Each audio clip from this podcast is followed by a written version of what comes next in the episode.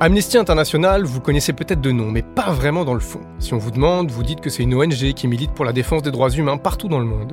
Mais est-ce que vous savez comment elle se bat? Pour quelle cause? Avec qui? Est-ce que vous connaissez les histoires humaines et les vies défendues derrière le logo jaune à la petite bougie entourée de fils barbelés? Moins sûr. C'est pour cette raison qu'on a décidé de créer ce podcast, pour donner une voix et pour donner de l'écho à ces combats, pour vous raconter comment Amnesty International se bat, entre autres, pour libérer des personnes détenues arbitrairement par les autorités dans leur pays, pour faire respecter les droits des personnes LGBTI là où ils sont menacés, ou encore pour légaliser le droit à l'avortement là où il est interdit. Amnesty International change des vies, Amnesty International change des lois autour d'un principe simple, on se bat ensemble, on gagne ensemble. Bienvenue dans We Made It. Dans cette série en trois épisodes, vous allez découvrir le combat victorieux pour la libération de deux prisonniers d'opinion égyptiens, Ramishat et Solafa Magdi, un défenseur des droits humains et une journaliste, qui ont été arrêtés puis emprisonnés sans jugement, soutenus puis libérés grâce notamment à la mobilisation d'Amnesty International. Leurs destins parallèles sont emblématiques de ceux de dizaines de milliers de personnes enfermées dans les prisons égyptiennes pour leurs opinions critiques vis-à-vis -vis du pouvoir. Épisode 1, une histoire plus grande que le général. Le 8 janvier 2022, après 900 jours de détention, Ramichat arrive sur le tarmac de l'aéroport de Roissy.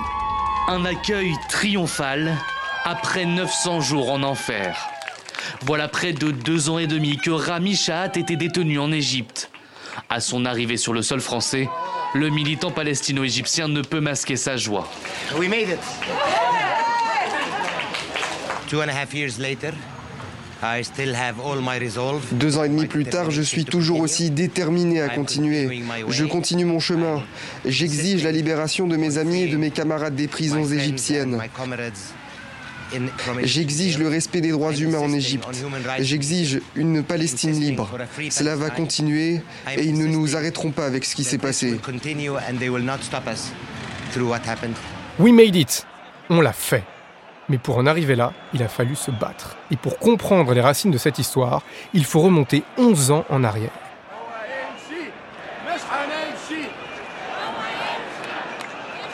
Fin janvier 2011, la population égyptienne commence à manifester contre le régime du président Hosni Moubarak.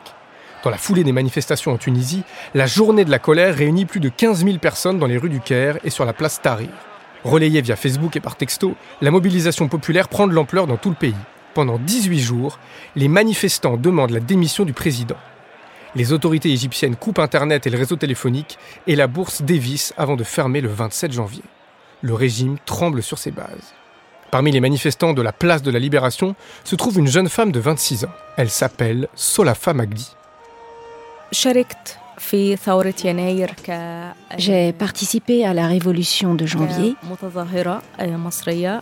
en tant que manifestante égyptienne qui refusait la situation à l'époque. Et j'étais parmi les millions de jeunes Égyptiens à revendiquer la réalisation de mes rêves et de faire avancer les revendications de la révolution. Sur la même place, au milieu de la même foule qui scande des slogans hostiles au régime, un défenseur des droits humains égypto-palestinien prend lui aussi part aux manifestations. Ancien conseiller politique du président palestinien Yasser Arafat, il a 40 ans et milite avec la même ferveur. Il s'agit de Ramishat, qui va devenir une des figures de la révolution égyptienne. J'ai participé à beaucoup de mouvements qui étaient contre et qui s'opposaient aux politiques d'oppression du régime. J'ai participé à la révolution de 2011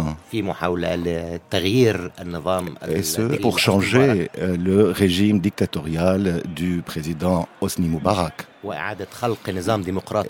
et pour installer également un, système démocratique en Égypte. C'était l'occasion de créer des partis pour la première fois. Ainsi, j'ai participé à la création euh, du parti de la Constitution à Doustour. Sous la pression populaire, Hosni Moubarak démissionne le 11 février. Deux ans plus tard, le général al-Sisi renverse le pouvoir islamiste élu dans un coup d'État, puis est élu président avec 96,9% des voix, après avoir éliminé toutes les oppositions. Pour Katia Roux, chargée de plaidoyer chez Amnesty International, l'espoir a été de courte durée. Alors les deux ans de parenthèse entre euh, la fin de Moubarak et le, début d'Al-Sisi, de l'ère Al-Sisi, ont été euh, vécus comme porteurs d'espoir en réalité. La jeunesse notamment s'est mobilisée très fortement pour ses droits et ses libertés. Malheureusement, rapidement après, elle a déchanté avec l'arrivée d'Al-Sisi au pouvoir et une répression sans précédent qui s'est abattue sur la société civile. Le coup d'État du 30 juin 2013 marque un tournant penser différemment a désormais un prix. Euh, Les risques pendant la révolution étaient euh, tout simplement d'être euh, qu'on nous tire dessus. Et j'ai vu beaucoup de martyrs des révolutionnaires pacifistes qui ne réclamaient que la liberté. Mais après le 30 juin et l'arrivée du régime militaire, en Égypte. J'ai vu de mes propres yeux les arrestations par milliers. Arrestations de, de, de, politiques et également de défenseurs des droits de l'homme. Pour Ramichat, l'espoir qui s'est levé avec la révolution a marqué l'Égypte sur la durée. L'activisme politique ne se mesure pas que dans l'instant, mais aussi dans ce qu'il inspire pour les générations suivantes. Je suis très très attaché au printemps arabe. Je suis euh, également attaché à la liberté et à la justice sociale portée par ce printemps arabe. Je suis attaché également au changement pacifique.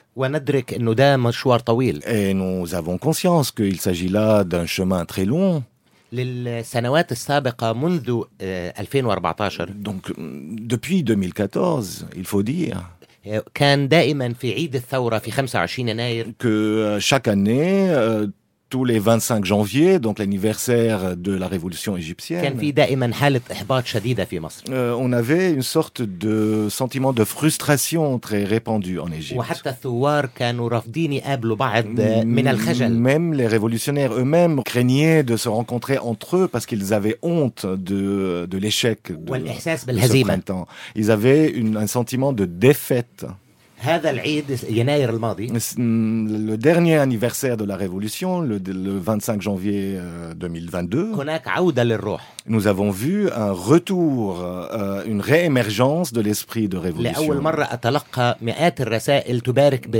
Et pour la première fois, j'ai reçu des centaines de lettres de félicitations euh, pour l'anniversaire de la Révolution.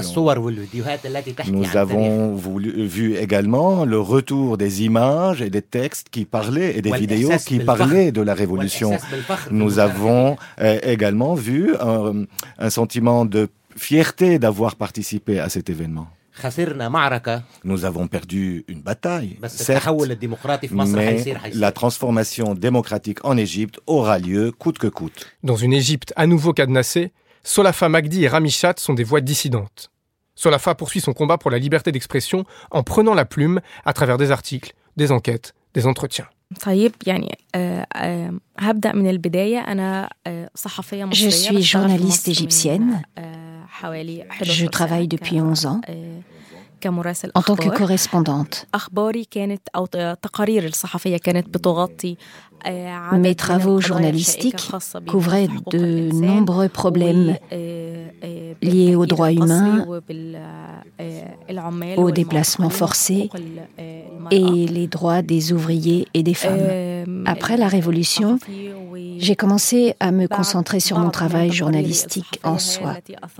Et parmi les articles que j'ai publiés, les autorités égyptiennes étaient en colère et donc j'ai été arrêtée. Après une courte parenthèse dans le sillage de la Révolution, la liberté de la presse est à nouveau menacée en Égypte. Solafa en a fait l'amère expérience. Depuis 2008, la situation est devenue très complexe concernant le journalisme en général. Nous pouvons dire que, après les manifestations de 2008 jusqu'à 2011, les autorités ou le régime égyptien de l'époque, sous Hosni Moubarak, ont été forcés à ouvrir des espaces pour le journalisme malgré le refus des appareils sécuritaires. Après 2011 et jusqu'à 2013, nous pouvons parler d'âge d'or de la liberté d'expression en Égypte, où nous avons pu ouvrir plusieurs sites d'information. et on a vu la création d'ONG, des sites euh, indépendant d'information. Mais à partir de 2013 et jusqu'à aujourd'hui, il y a eu une, dégradation du statut du journalisme et des droits en Égypte. Nous avons vu l'arrestation de nombreux journalistes, nous avons vu la mort de nombreux journalistes, pendant qu'ils faisaient leur travail. Actuellement, en Égypte, nous pouvons dire que le journalisme est nationalisé ou sous tutelle. Il y a toujours des correspondants, des appareils sécuritaires dans les rédactions les rédactions de journaux locaux et internationaux. Tous les thèmes abordés par les journalistes sont censurés et revus par les appareils sécuritaires. Et il faut avoir l'accord ou le refus pour pouvoir publier avant de les mettre en, ligne ou de les faire sortir, bien évidemment. L'idée, c'est d'adopter la narration officielle de l'État. Pendant que Solafa Magdi se bat pour informer la population égyptienne, Ramishat poursuit son combat pour les droits humains, qui est chez lui un héritage familial. Il est en effet le fils de Safa Zeytoun, une militante égyptienne, et de Nabil Chat, ancien conseiller de Gamal Abdel Nasser et ancien ministre des Affaires étrangères palestinien. Au lendemain du départ de Moubarak, il contribue à la création de plusieurs mouvements chargés d'assurer la transition démocratique, comme le parti Al-Destour. Ensuite, également, j'ai participé au, euh, au, lancement de la campagne de boycott des investissements et euh, de euh, sanctions contre Israël. Mon principe a toujours été que le Moyen-Orient était ravagé par l'occupation et par la dictature. J'ai toujours essayé de changer cet état de lieu. Et je continue à le faire. En juin 2019, Ramichat s'oppose au deal du siècle, le plan américain qui vise à résoudre le conflit israélo-palestinien, et critique la participation de l'Égypte à ce plan. De son côté, Solafa Magdi s'engage au niveau international en travaillant pour l'ONU. Les Nations Unies m'avaient invité à couvrir les travaux de l'Assemblée générale et c'était en concomitance avec les événements également de 2019. À l'époque, dans mon travail journalistique, j'ai adressé une question au secrétaire général des Nations Unies. Comment les Nations Unies peuvent soutenir les revendications pacifiques en Égypte et protéger les manifestants. Et si depuis le début, la politique du régime d'Abdel Fattah al-Sisi n'était qu'un durcissement progressif basé sur la répression et le muselage systématique de toute forme d'opposition? Adoptée en 2015, la loi antiterroriste devient prétexte de toute arrestation et interdiction de rassemblement. Les journalistes d'abord sont particulièrement visés, puis les opposants politiques ou encore les artistes. Arrestations, enlèvements, disparitions forcées se multiplient et seule l'information officielle peut circuler. Pour le régime d'Al-Sisi, Solafa Rami incarnent une menace. Ces militants dérangent. Solafa et Rami ont dérangé le pouvoir d'Al-Sisi tout simplement parce qu'ils sont perçus comme des voix critiques, tout simplement parce qu'ils n'épousent pas le discours officiel, parce qu'ils dénoncent les violations des droits humains des autorités égyptiennes. Et donc à partir de là, il faut tout simplement les faire taire. Chez les deux opposants, l'action militante devient une habitude ancrée dans le quotidien à tel point que les risques inhérents à leur engagement sont intériorisés par leurs proches, notamment par Céline Lebrun-Chat, militante des droits humains et épouse de Rami Chat. Euh, au cours des années précédentes, à plusieurs reprises, on a eu euh, peur d'une arrestation, puis ils ne sont pas venus. Et donc, à force de les attendre et qu'ils ne viennent pas, on a fini par se dire qu'ils ne viendraient plus. Et pourtant, la menace avec laquelle ils avaient appris à vivre se matérialise un soir de juillet 2019, aux alentours de minuit et demi. Quand je rentre chez moi et que je vois en bas de notre immeuble, euh, un immeuble complètement encerclé par euh, des, fourgons de police euh, et, des hommes cagoulés, lourdement armés, très vite je comprends que ben, c'est le moment où ils, sont venus pour arrêter Rami. Donc tout va très vite et, à ce moment-là, je sais qu'il va falloir se battre pour faire en sorte que s'il est arrêté, il soit libéré. Les réflexes propres à tous les opposants ressurgissent et le couple doit dissimuler certaines ressources. À chaque fois qu'ils arrêtent des, militants politiques, euh, des biens sont saisis, les ordinateurs. Euh, d'ailleurs, ils ont voulu saisir mon ordinateur, ils ont confisqué euh, plusieurs ordinateurs qui appartenaient euh, à mon époux, des disques durs, euh, des téléphones portables. Ça fait partie euh, des, procédures malheureusement habituelles et ces biens ne sont jamais restitués par ailleurs. Céline refuse qu'on saisisse son ordinateur, mais les policiers lui donnent 10 minutes pour faire ses valises avant de l'emmener à l'aéroport. Sur les conseils de son mari, elle s'y résout puis regarde Rami monter dans un fourgon de police tandis qu'elle monte dans une voiture banalisée qui part en sens inverse c'est la dernière image que Céline gardera de Rami. Quatre mois plus tard, c'est à Solafa Magdi d'être à son tour arrêtée par les forces du régime en compagnie de son mari. On a été kidnappés, mon époux et moi-même, le 26 novembre 2019. On était dans une place publique au milieu du Caire. Dix éléments de sécurité en civil nous ont barré la route et nous ont kidnappés. Nous avions un ami avec nous, un journaliste égyptien, Mohamed Salah. Nous avons donc été enlevés, nous avons été menottés devant tous les gens qui étaient sur cette place publique. Mais les gens avaient peur d'intervenir, car quelques membres des forces de l'ordre ont montré leurs armes. Pour les deux prisonniers d'opinion, le motif de l'incarcération est flou. Le régime ne s'embarrasse pas de justification, comme s'il voulait leur faire payer le prix de leur engagement. Quand les policiers sont venus chez moi, le général m'a dit euh, que cette histoire est plus grande que lui-même.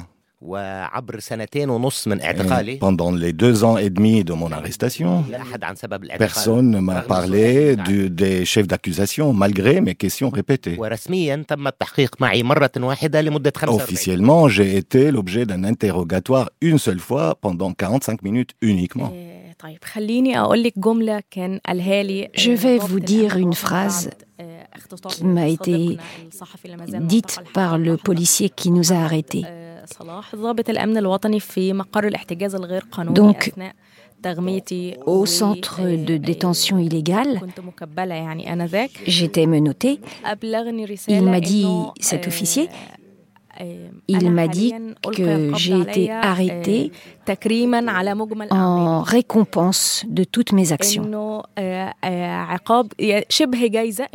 Donc, la punition pour lui, c'était une récompense, un prix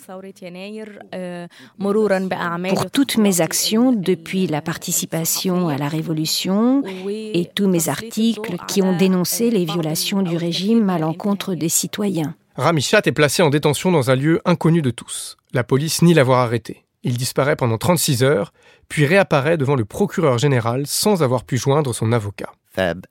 Donc tout d'abord, j'étais euh, dans un endroit pour les disparus forcés, si vous voulez. Il s'agit d'un endroit qui est complètement en dehors de toute légalité. Ni la famille, ni les avocats euh, peuvent connaître où se trouve la personne concernée.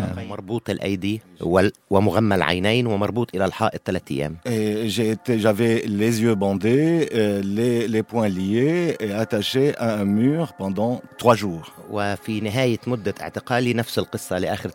La même chose, les derniers trois jours de mon arrestation, euh, j'ai subi euh, le même schéma. De leur côté, Solafa Magdi et son mari sont transférés au poste de police locale.